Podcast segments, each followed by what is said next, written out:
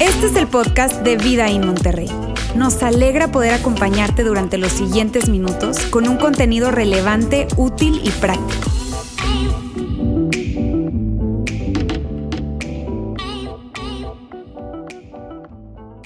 Amigos, estamos en el cierre de esta serie que hemos titulado Rendirse o Pelear. Y mira, hablando de esta música de Rocky, a mí no sé a ti, pero me trae pues muchos recuerdos. ¿Cuántos de ustedes se acuerdan de la película Rocky 1? Levanten la mano. Ah, bájenla porque ya dijeron su edad con eso. No sé, pero a mí me encanta, especialmente la primera. La primera me, me, encanta. Probablemente gente más joven, pues se acuerda no mucho de Rocky, de la saga, pero probablemente de Creed, que salió más recientemente. Pero, pero mira, Rocky fue un éxito de taquilla impresionante porque trata acerca de algo que a ti y a mí nos encanta. Y son esas historias de personas en donde el débil le gana al fuerte y al burlón en donde una persona lucha por salir adelante y logra prosperar y logra salir ante la adversidad. Nos encantan ese tipo de historias. Y hoy que estamos en el cierre de esta serie Rendirse o Pelear, eh, arrancamos la semana pasada hablando de un hombre, es la historia de un hombre llamado Jacob. Y mira, si tú quieres saber más acerca de Jacob y su historia, que es fascinante, yo te invito, si no has tenido la oportunidad de agarrar tu Biblia y leerla, está en Génesis, que es el primer libro de la Biblia que tiene que ver con el inicio, el arranque de una nación, la nación de Israel, que hoy está envuelta en un montón de escándalos y cosas, ¿verdad? Bueno, desde ahí, hace más de tres mil años, se nos narra cómo fue que surgió esa nación y cómo fue que Dios decide tomar a unas personas y hacer de ellos, porque así le plació a Dios, hacer una gran nación. Entonces, hemos estado viendo eh, la vida de Jacob que está en Génesis, te digo, en los capítulos del 25 al 50. Y llegamos la semana pasada a, ese momento en la historia donde está Jacob luchando con un hombre que resulta ser Dios.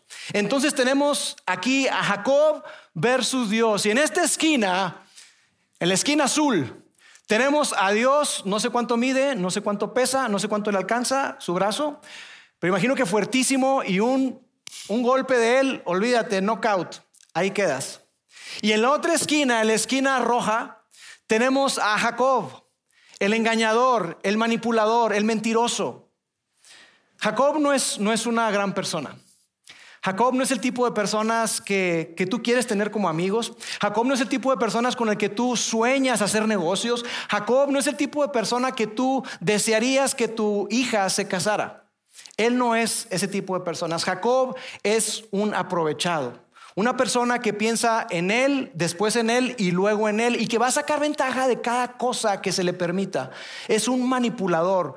En, términos más coloquiales, es un gandaya. Ese es Jacob. Es un aprovechado.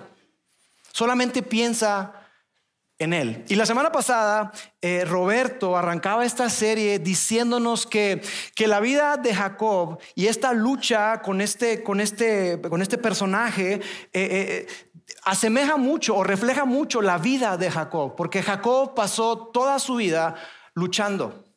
Pasó toda su vida peleando, pasó toda su vida manipulando y engañando, haciendo triquiñuelas y manipulando las cosas para obtener, para obtener algo.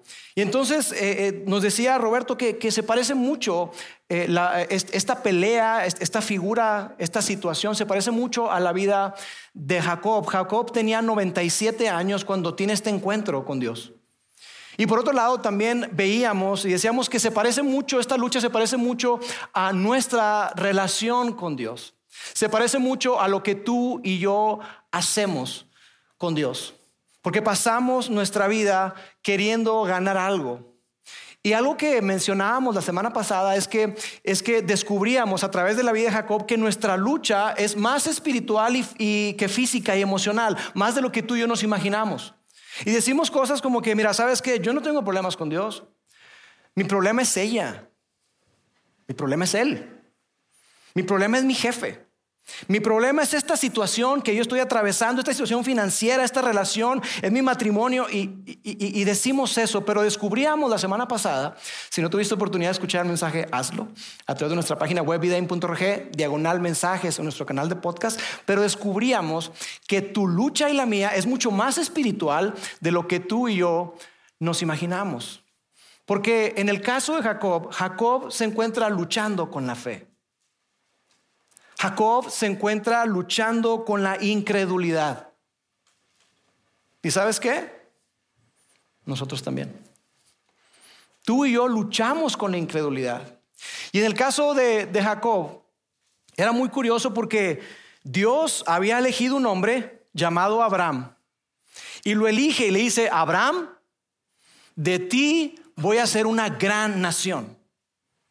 Abraham, tu nombre va a ser famoso. Abraham, tu descendencia va a ser más grande y más extensa que las estrellas del cielo. Así como no se pueden contar las estrellas, tampoco se va a poder contar tu descendencia. Y Abraham le creyó a Dios y esto le fue tenido en cuenta como justicia. Entonces esta, esta promesa está ahí, se le da a Abraham y luego eh, se le eh, ratifica a Isaac y después se le da también a Jacob. Pero Jacob lucha con la duda. Jacob, como nos pasa a ti y a mí, prefiere controlar en lugar de confiar. Prefiere controlar en lugar de creer.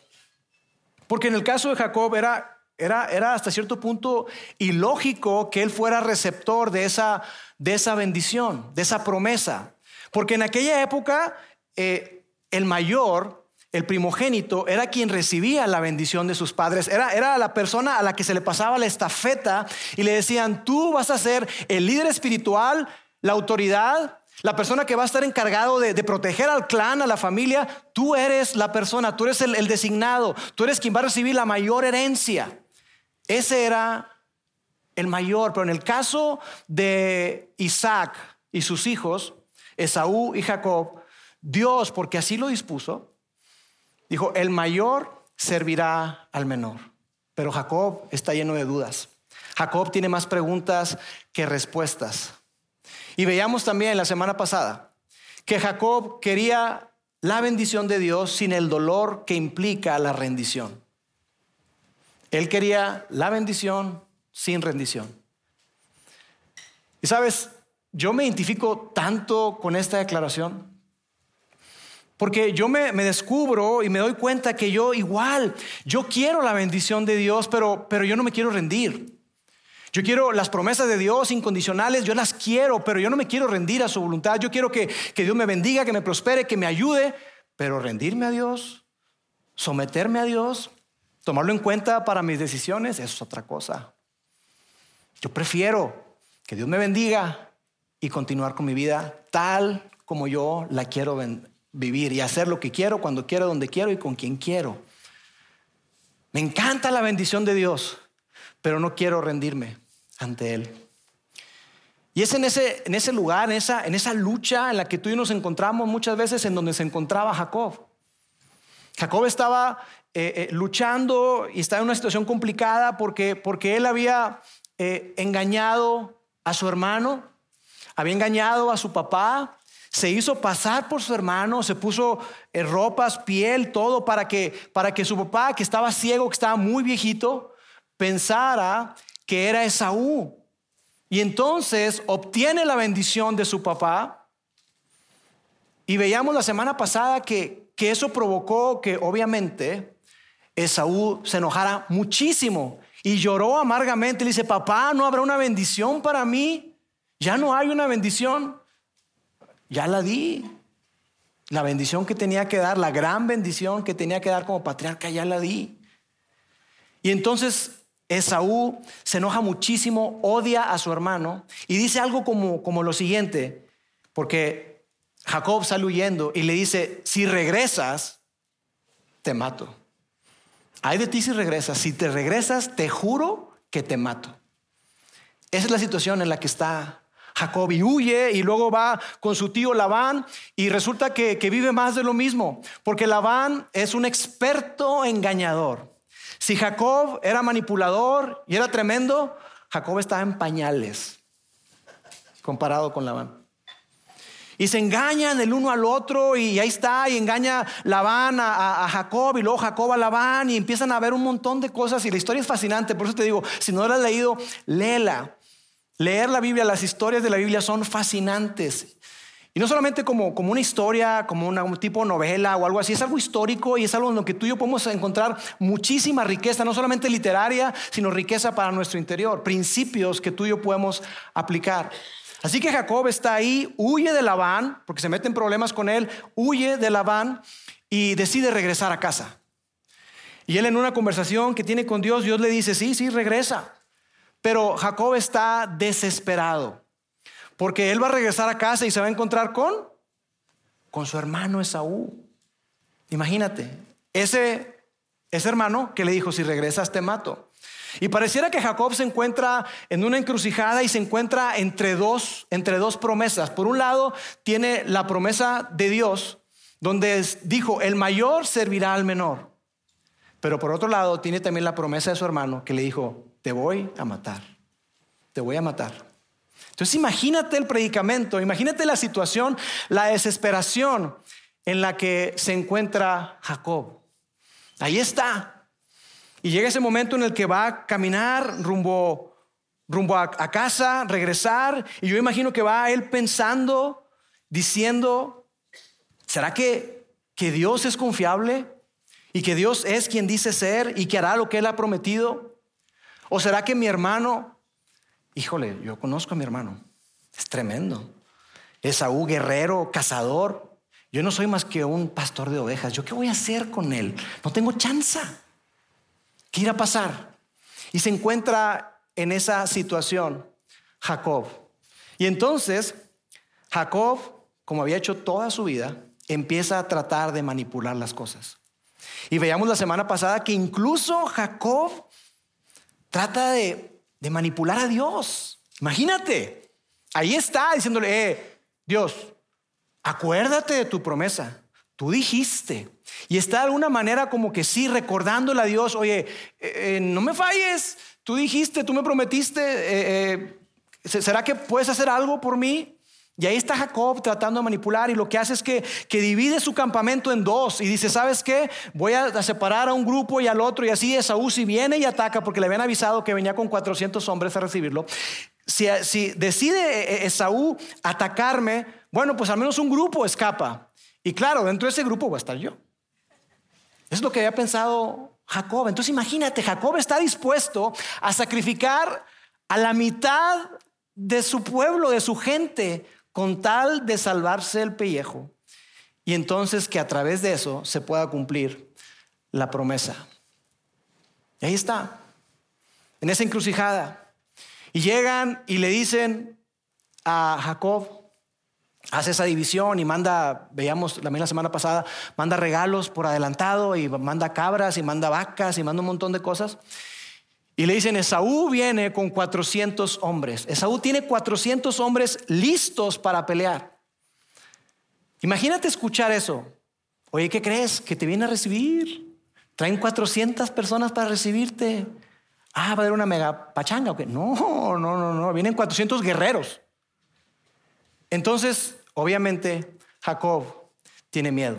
Y está ahí, en esa situación, pero sucede algo increíble. Vamos a verlo, Génesis capítulo 32. Dice, aquella misma noche, Jacob se levantó, está a horas de ver a su hermano. Tomó a sus dos esposas, a sus dos esclavas, a sus once hijos y cruzó el río Jaboc. Una vez que lo habían cruzado, hizo pasar también todas sus posesiones, quedándose solo. ¿Te ha pasado en algún momento en tu vida en la que estás tan abrumado, estás tan, tan sacado de onda, estás viviendo cosas tan difíciles que dices, quiero estar solo, quiero pensar, por favor, guarden silencio, quiero estar solo. Ese era Jacob. Él quería estar solo con sus pensamientos, acomodar todo lo que estaba viviendo. Dice, entonces un hombre luchó con él hasta el amanecer. Y me encanta esto, porque Jacob se queda solo y no es que él vaya y busque a alguien. Ese hombre llega y se presenta. Dios llega y se presenta ante Jacob. Y yo me lo imagino como cuando, eh, diciendo una, una, cosa como esta, eh, me imagino como una lucha de la UFC, el octágono, ¿verdad? Y, y, Dios diciendo algo así como que Jacob, a ver, ya Jacob, ya estuvo. A ver, tú y yo, muy machito, éntrale. A ver, Jacob, me tienes harto, estoy fastidiado de tus engaños, tu manipulación, tus mentiras, de querer sacar ventaja todo el tiempo, de solamente pensar en ti. Jacob, estoy cansado.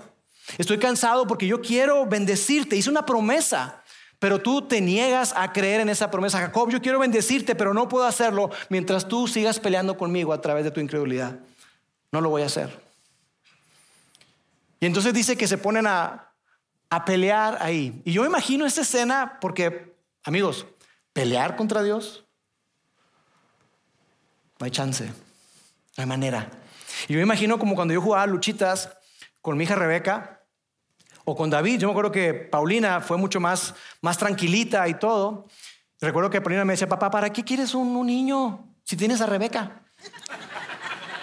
Porque con Rebe yo peleaba y jugábamos, éramos muy, muy toscos. Y, jugábamos luchitas y estábamos ahí. Yo me acuerdo que yo hacía como que me estaba ganando o como que estaba empatado y, y ay, ay, ay, ya, me rindo, me rindo. Pero cuando me hablaba Mónica o tenía algo que hacer, simplemente decía, yo ya, y los agarraba y los aventaba a la cama. Fin de la pelea. Y yo imagino que, que Dios está haciendo exactamente eso con Jacob. Porque no tiene chance de pelear con él, no tiene nada que hacer con él. Jacob había estado luchando toda su vida por lograr algo, por ganar algo que no se gana. Simplemente se cree y se recibe. Jacob había estado toda su vida luchando por ganar la bendición de parte de Dios. Y continúa ahí el texto.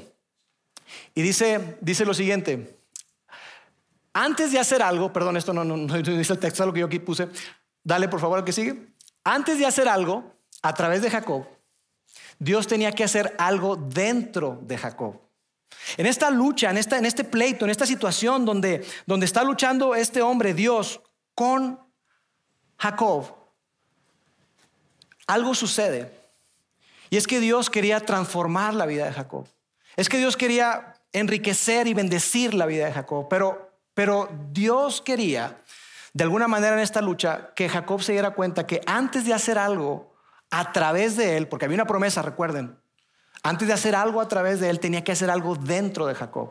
Y sabes, Dios quiere hacer algo a través de ti.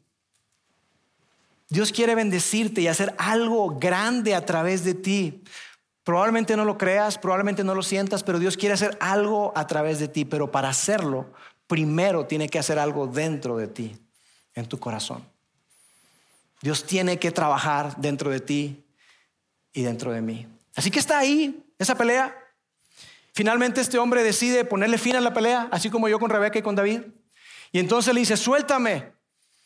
Y le dice, no, no, no te voy a soltar. Entonces cuando vio que estaba amaneciendo, dice que simplemente le tocó la cadera y se la dislocó.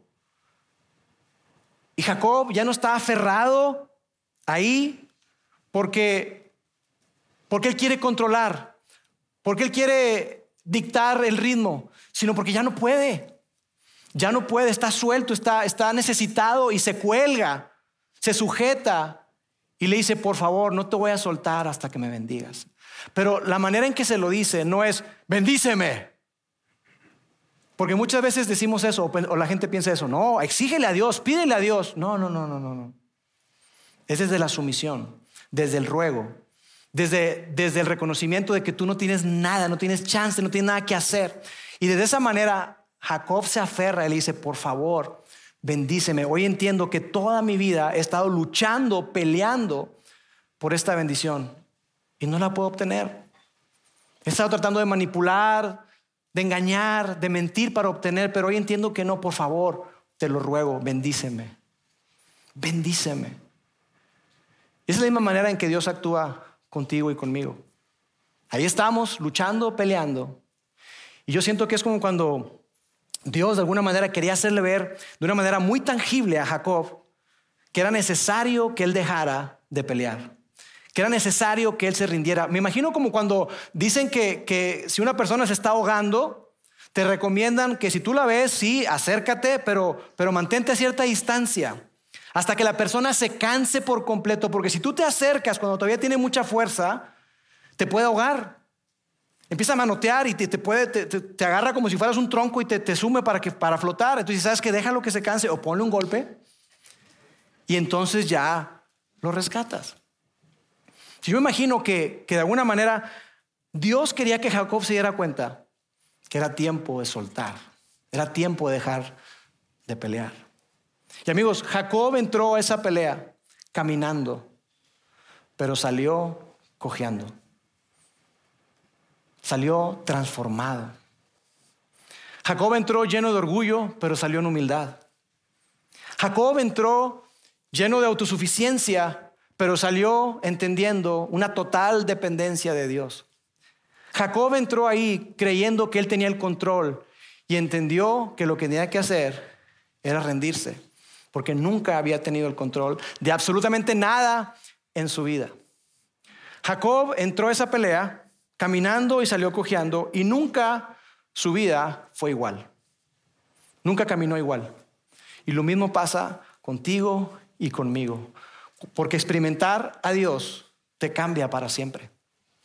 Experimentar a Dios, estar delante de Dios, cambia tu vida, cambia tu perspectiva, la manera en que ves, interpretas la vida, cambia tu vida para siempre. Estar y experimentar a Dios es algo que te confronta. Te confronta porque te expone. Te expone a tu pecado, a tu autosuficiencia, a esa tendencia que tenemos a controlar te expone a darte cuenta de quién eres realmente y por eso puede ser incómodo. Experimentar a Dios, acercarte a Dios puede ser incómodo porque te expone. Hace que tú veas las cosas de manera diferente. Y por otro lado, cuando tú te acercas a Dios y tú experimentas a Dios, te das cuenta de algo, que rendirte a Dios muestra nuestra gran necesidad de Dios. Entre más te rindes a Dios, entre más caminas con Dios, yo entre más camino con Él, me doy cuenta y digo, wow, Dios, que yo no, no puedo, te necesito. Necesito tu perspectiva, necesito tu, ayuda para ver mucho más amplio, para ver mejor, necesito tu ayuda para, para tener sabiduría, para saber qué decisión tomar. Dios, necesito tu ayuda para poder perdonar a esta persona. Dios, necesito de ti tanto. Necesito parecerme más a ti rendirnos a Dios y experimentar a Dios nos da o nos muestra nuestra gran necesidad de Él. Pero ¿sabes qué pasa? Que, eh, hay una dinámica que se genera también ahí. Y es esta, que, que da miedo acudir a Dios cuando no sabes qué piensa de ti. Cuando tú no sabes qué Dios siente respecto a ti, qué piensa respecto a ti, es, da temor. Da temor. No sabes qué va a pasar. ¿Qué me va a decir? ¿Qué me va a hacer? ¿Me va a rechazar? ¿Me va a destruir? ¿Se va a deshacer de mí? Y ahí es donde está Jacob con Esaú. ¿Quieren saber qué pasó? Ya fue mucha novela, ¿no? Ya fue mucho suspenso. Bueno, acuérdense, lo que pasó con, con Jacob y Esaú es algo que, que es es fascinante, pero quiero que lo veamos desde la perspectiva de lo que podemos aprender tú y yo de nuestra relación con Dios. en realidad es, es algo increíble y que de alguna manera nos, ilustra el trato de Dios con Jacob y nos ilustra a todos el trato de Dios con nosotros. Ahí está Jacob, va acercándose a su hermano, ya se llega ese momento en el que se va a enfrentar a él, lo va a ver, pero hay algo muy importante. Y es que Jacob ya no es el mismo. Jacob ya no es Jacob. Jacob ya no es ese manipulador, ese engañador, ese mentiroso, ese ya no es, ese, Jacob quedó atrás. Ahora es Israel. Dios reina. Jacob es un hombre transformado. Y Jacob salió lastimado. Mira lo que dice ahí en Génesis capítulo 33. Cuando Jacob alzó la vista y vio que Saúl se acercaba con 400 hombres. Por favor, imagina la escena. Ahí estás, y además, por cierto, vas cojeando, vas rengueando, y lo ves a lo lejos, hijo eso. Yo pensé que después de la lucha y la rendición y todo, que Dios iba a cambiar todas las cosas. Este vato sigue viniendo con los 400. ¿Qué voy a hacer? ¿Qué voy a hacer? Ahí está.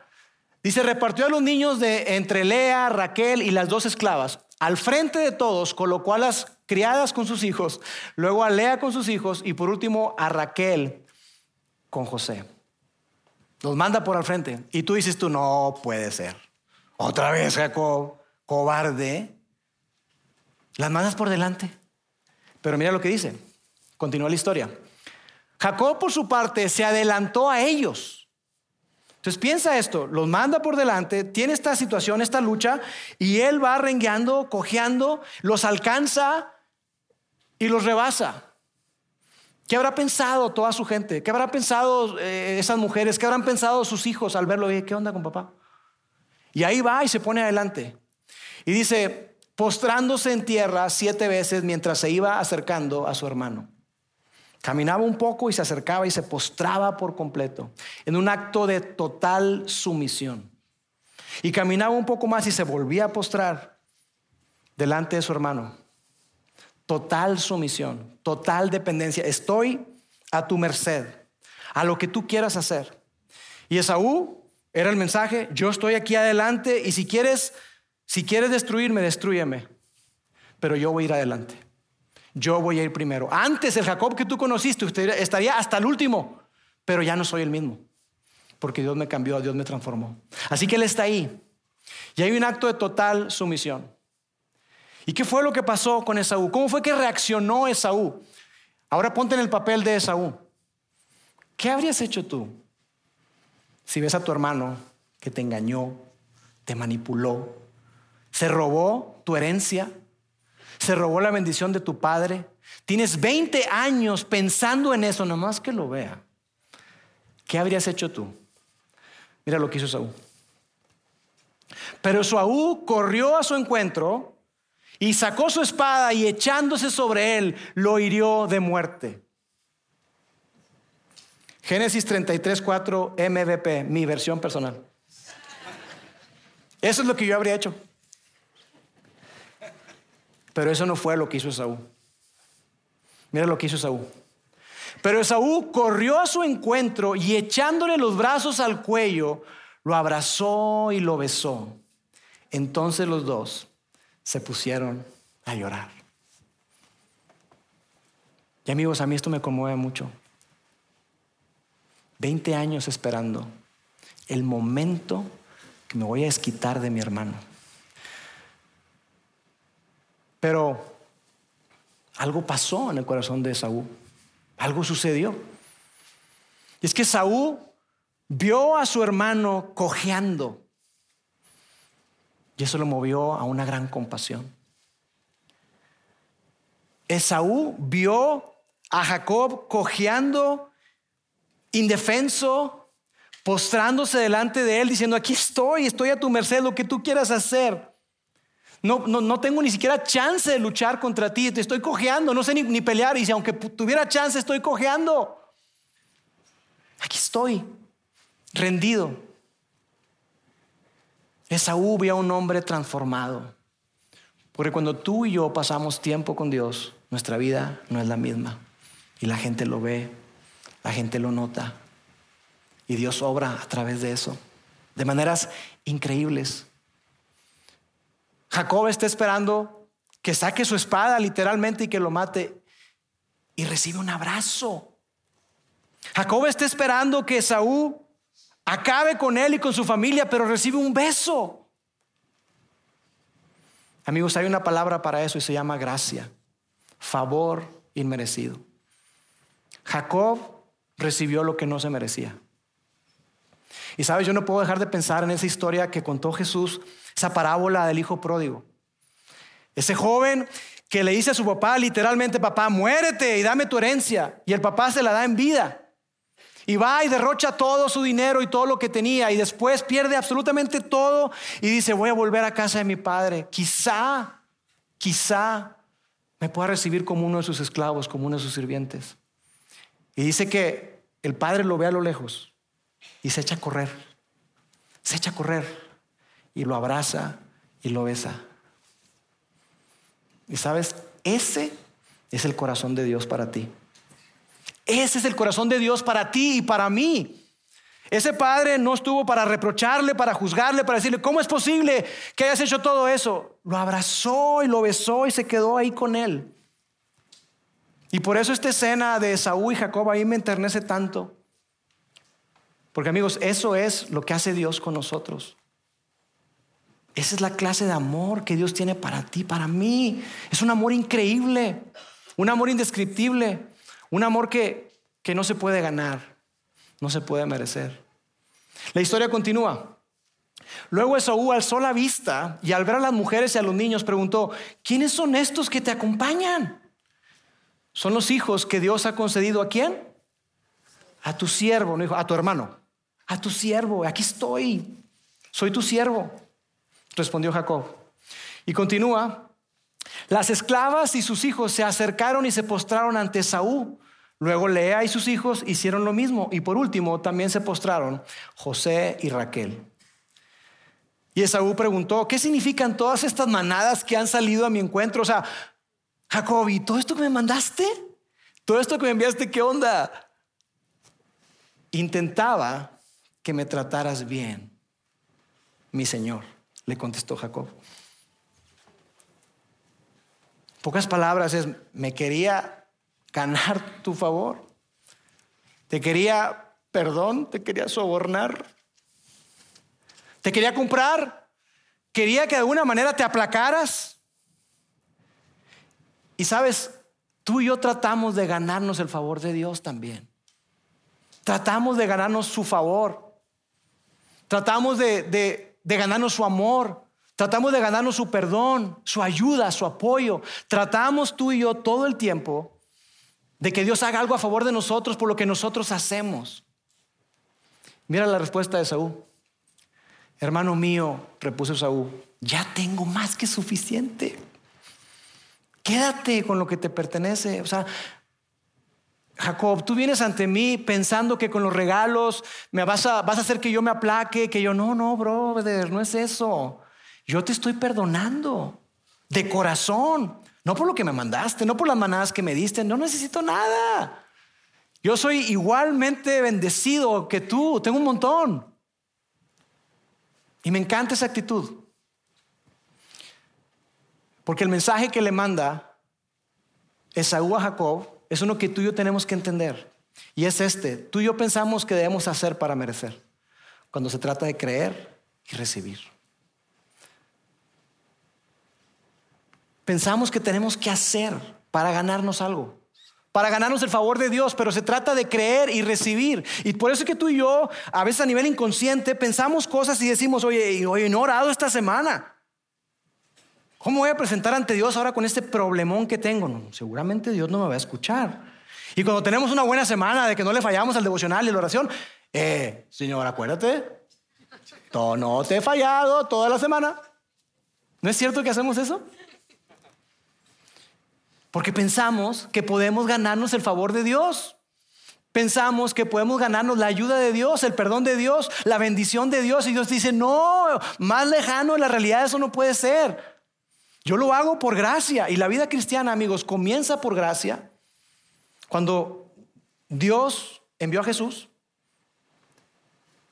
a morir por nosotros y continúa siendo por gracia. Dios nos rescató y nos salvó por gracia y nos sigue rescatando y bendiciendo día tras día, día tras día, no porque tengas, te mantengas firme y fiel, sino porque es por gracia y por su amor.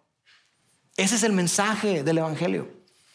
Esas son las buenas noticias que Dios tiene para ti y para mí. Así que no cometas el error de Jacob.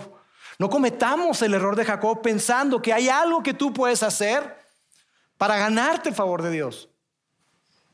Y que si le echas ganas, y si eres generoso y ayudas a los pobres y, y, tratas bien a los inmigrantes y todo eso, lo cual es excelente. Pero tú y yo no tenemos cómo venir delante de Dios y decirle, oye, mira todas las manadas que te mandé, mira todas las cabras que te mandé, todas las vacas que te mandé. Y Dios te va a decir como Esaú, ¿y todo eso qué es? No lo necesito. ¿Me lo quieres dar? Pues dámelo, pues no lo necesito. Tengo más que suficiente. Esa es la respuesta de Dios. Y la historia de Jacob y Esaú nos recuerda de la extraordinaria y extravagante gracia de Dios para ti y para mí. Y es una invitación, es una invitación para cada uno de nosotros, para que dejemos de huir, que dejemos de pelear, que dejemos de intentar controlar y que lejos de eso tú y yo decidamos de una vez por todas rendirnos ante Dios. Porque sabes, Dios te está buscando, pero no para destruirte, sino para abrazarte, para acompañarte, para besarte, para pasar tiempo contigo. Dios quiere ganarse tu corazón. Dios no está buscando que se la pagues. Ajá, págamela y luego hablamos. No, nada que ver. El pago de nuestra deuda ya fue saldado ya fue liquidado. Lo que tú y yo debíamos, el obstáculo, el muro que nos separaba de Dios, ya fue roto para siempre a través de la sangre de Jesús, a través de lo que, a través de lo que Él hizo por nosotros en la cruz. Y mira, yo no sé cuál ha sido tu experiencia en las iglesias, yo no sé cuál ha sido tu experiencia de fe, puedo sospechar, a pesar de que no te conozco, puedo sospechar que, que quizá ha sido una en la que de diferentes maneras tú captaste un mensaje y el mensaje es tengo que hacer para recibir, tengo que hacer para merecer, en lugar de tengo que creer y recibir. Yo no sé qué sientas tú respecto a Dios, pero yo sí sé lo que Dios siente, exactamente lo que Dios siente respecto a ti, eso sí lo sé, porque soy adivino. Lo sé por algo que dijo Jesús. Algo que dijo Jesús que fue tan disruptivo que cuando se lo dijo a Nicodemo, Nicodemo se quedó así como que, ¿qué? Fue algo tremendo. Y Juan, ese super amigo de Jesús, se tomó el tiempo para registrarlo en una de sus biografías. En Juan capítulo 3, verso 16, dice, pues Dios amó tanto al mundo que dio a su único hijo para que todo el que crea en él no se pierda, sino que tenga vida eterna. Te preguntas, ¿será que Dios me acepta? ¿Será que Dios me va a recibir? ¿Será que Dios me va a aceptar? ¿Será que Dios me va, me va, me va a destruir?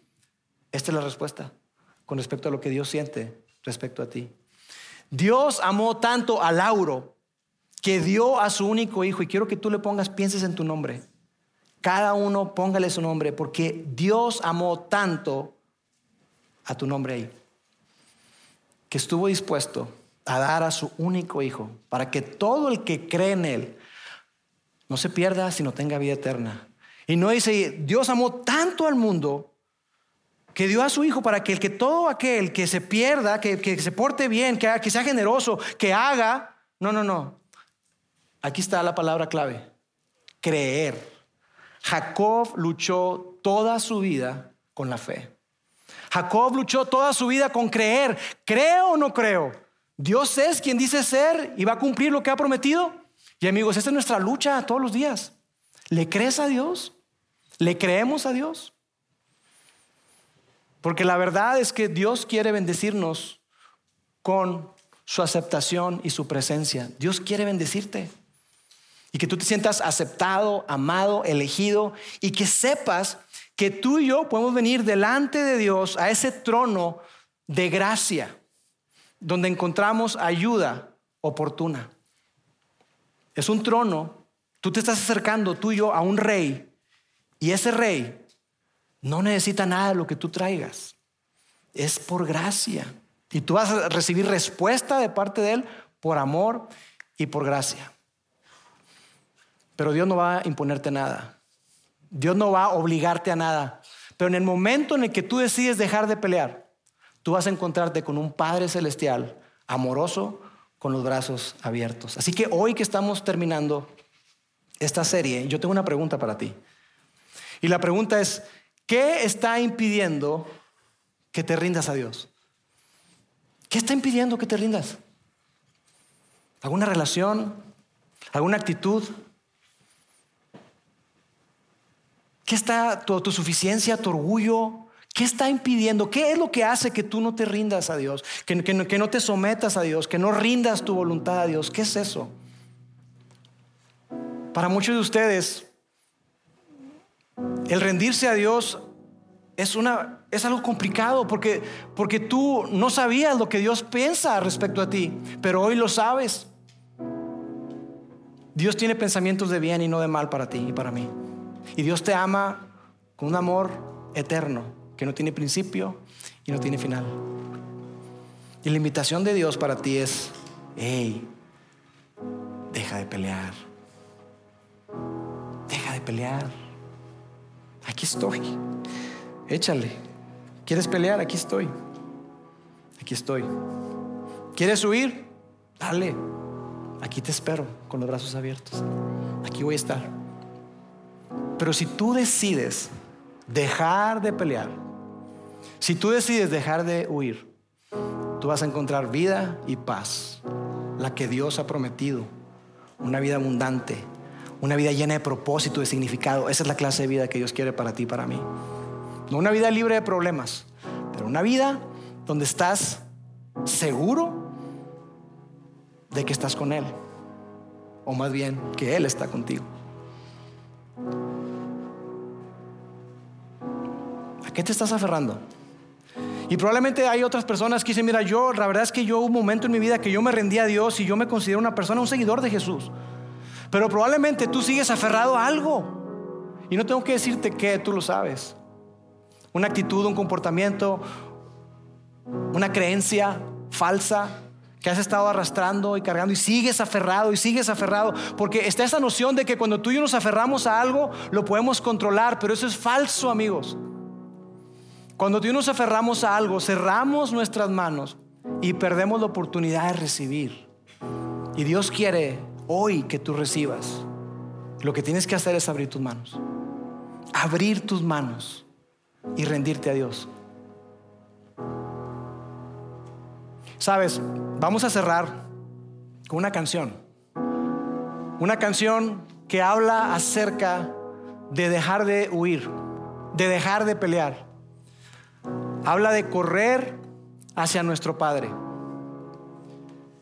Y que en ese, en ese dejar de huir y acercarnos a nuestro Padre, a nuestro Padre Celestial, encontramos que Él nos da de su gracia, que nos da su perdón y que tú y yo podemos correr con toda confianza a nuestro Padre una vez y otra vez y otra vez. Él está para ti y para mí, nos ama de una manera incondicional. Permíteme orar. Dios, te doy tantas gracias porque a través de la vida de Jacob podemos darnos cuenta de tu gran amor por nosotros, de tu increíble fidelidad que está por encima de nosotros, de lo que hacemos o dejamos de hacer. Dios, todos los que estamos acá podemos reconocer que por nuestra vida hemos estado luchando. Y podemos pensar que luchamos con actitudes, con comportamientos, con pensamientos, pero en realidad estamos luchando contigo. Estamos luchando con incredulidad. Ayúdanos Dios, ayúdanos a darnos cuenta de eso y que podamos rendir nuestra vida, nuestro corazón, todo quienes somos, podamos rendirlo a ti. Y sabiendo que en la, en la rendición cuando dejamos de pelear, ahí se encuentra tu bendición. Dios, gracias. Gracias por hablarnos a través de tu palabra. Gracias por esta historia maravillosa de Jacob y Esaú. Y gracias porque hoy podemos confiar en ti.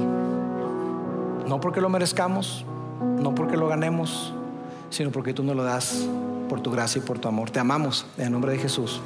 Amén.